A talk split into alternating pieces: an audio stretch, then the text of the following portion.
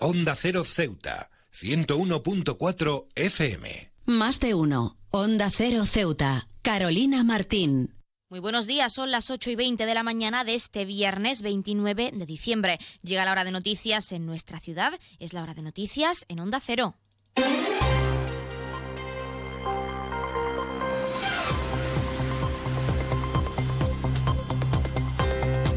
Pues comenzamos, como siempre, el informativo con la previsión meteorológica. Según apunta la Agencia Estatal de Meteorología, para la jornada de hoy tendremos cielos parcialmente cubiertos, con temperaturas máximas que alcanzarán los 19 grados y mínimas de 14. Ahora mismo tenemos 16 grados y el viento sopla de componente variable.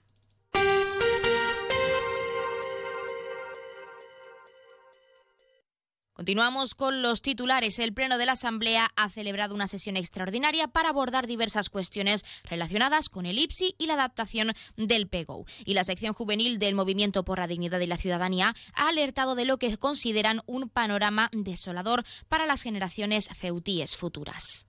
Servicios informativos en Onda Cero Ceuta.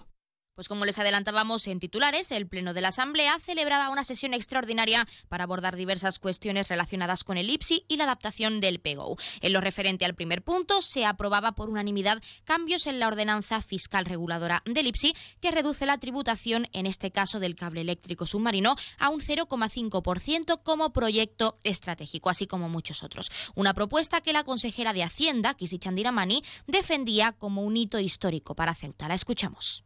Será un hito histórico para esta ciudad tener en marcha, tener en funcionamiento este cable eléctrico que permitirá mejorar las infraestructuras y, sobre todo, dar un mejor servicio a los ciudadanos, porque será un cordón umbilical con la península para mejorar un servicio básico fundamental. Además, eh, para todo el sector tecnológico en el que estamos trabajando, es muy importante que la electricidad, que nuestra conexión eléctrica sea óptima y, sobre todo, eh, acorde a las nuevas imposiciones de protección del medio ambiente. Por otro lado, y también por unanimidad, se aprobaba que la ciudad dejase de cobrar las altas, las bajas y los cambios de domicilio en el padrón de habitantes. Se mantienen las tarifas para las credenciales, el certificado de empadronamiento, el de convivencia y cualquier otro distinto de los anteriores, algo que aseguran mejorará la calidad de vida de todos los y las ceutíes. Escuchamos de nuevo a Kisi Chandiramani. Se trata de modificar la ordenanza fiscal reguladora de la tasa de expedición de documentos administrativos, a fin y se pretende de excluir del hecho imponible las solicitudes de alta, baja o cambio de domicilio en el padrón de habitantes. Es una recomendación que nos ha hecho el defensor del pueblo y por eso la traemos a esta Asamblea para cumplir con las recomendaciones que otras instituciones del Estado eh, nos hacen a la Consejería de Hacienda en, en, estos últimos, en estos últimos tiempos. He viajado por todo el mundo y de Ceuta me encantan las murallas reales, el parque mediterráneo, las vistas desde los miradores, pero su café, vaya café, uno de los mejores que he probado y de eso sí que entiendo, café borrás, el café de Ceuta.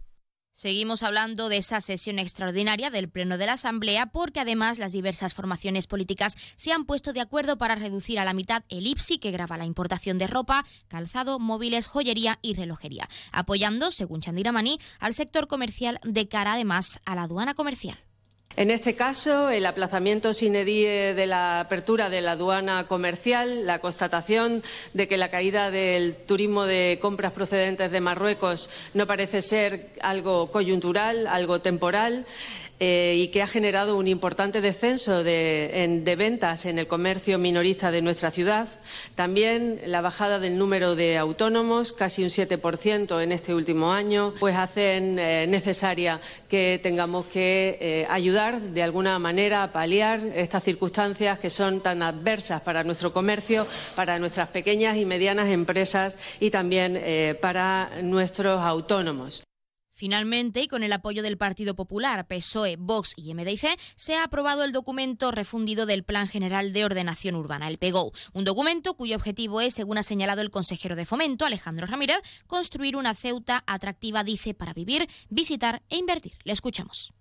No es otra cosa, al fin y al cabo, que incorporar en un único documento las diferentes consideraciones, correcciones y modificaciones que la orden TMA de 840 de 2023, de 20 de julio, que aprobó el Ministerio de Transporte, Movilidad y Agenda Urbana, el anterior MITMA, y el objetivo no es otro que dotar de la máxima seguridad jurídica al documento eh, más importante en el ámbito urbanístico. Considero que este es un ejemplo de proyecto de ciudad, que es integrador, que es flexible, que introduce mecanismos que va a permitir seguir desarrollando el punto de vista urbanístico esta ciudad y un instrumento o herramienta urbanística con el objetivo de desarrollar políticas adecuadas, modernas y adaptadas a los nuevos retos del futuro. Pues cambiamos de asunto porque la sección juvenil de MDIC ha alertado de lo que consideran un panorama desolador para las generaciones futuras ceutíes. Liria Tayeb ha definido este 2023 como algo negativo por el hecho de que los jóvenes tengan que, dice, hacer las maletas para trabajar en otra ciudad. La escuchamos. La ciudad encabezada junto a Melilla la lista en toda España de personas que no residen en su lugar de nacimiento, últimamente siendo la juventud la principal afectada. Jóvenes de no más de 20 años haciendo la maleta para trabajar en otro lugar. Y es que es normal si nos, detenemos a estudiar los, problemas. Un inexistente eh, tejido industrial, lo que conlleva a una inexistente oferta laboral. El empleo, si se consigue, presenta unas condiciones que son insuficientes para afrontar un nivel de vida. No hablemos de independizarse ese proceso en Ceuta suena a utopía. El precio de la vivienda aumentó un 7,25%, con alquileres con precios desorbitados por lo que se ofrece. CESIF es otra clase de sindicato. Independiente y profesional, transparente y cercano. Sindicato más representativo en las administraciones públicas de España y en muchas empresas privadas. Sea cual sea tu profesión, en la función pública o en la empresa privada, CESIF es tu sindicato. Afíliate a CESIF. Defiende tu trabajo. Onda Cero Ceuta, 101.4 FM.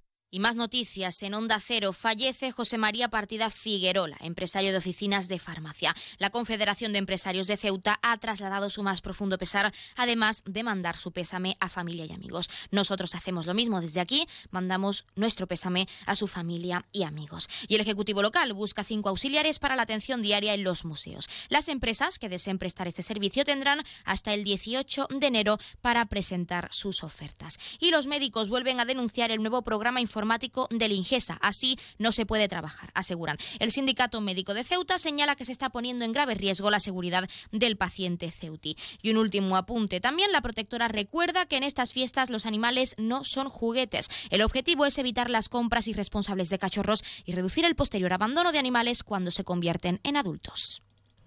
Ahora en Borrasa Automoción y hasta el 31 de diciembre o fin de existencias, descuentos en todos nuestros vehículos de hasta 8.000 euros. En Rotonda del Sardinero y Marina Española.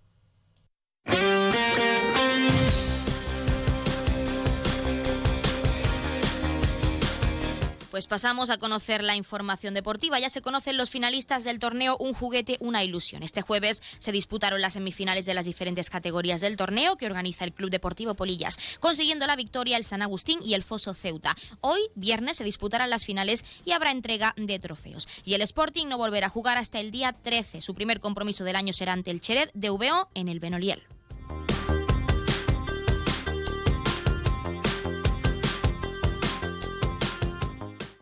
Más de uno. Onda Cero Ceuta. Carolina Martín.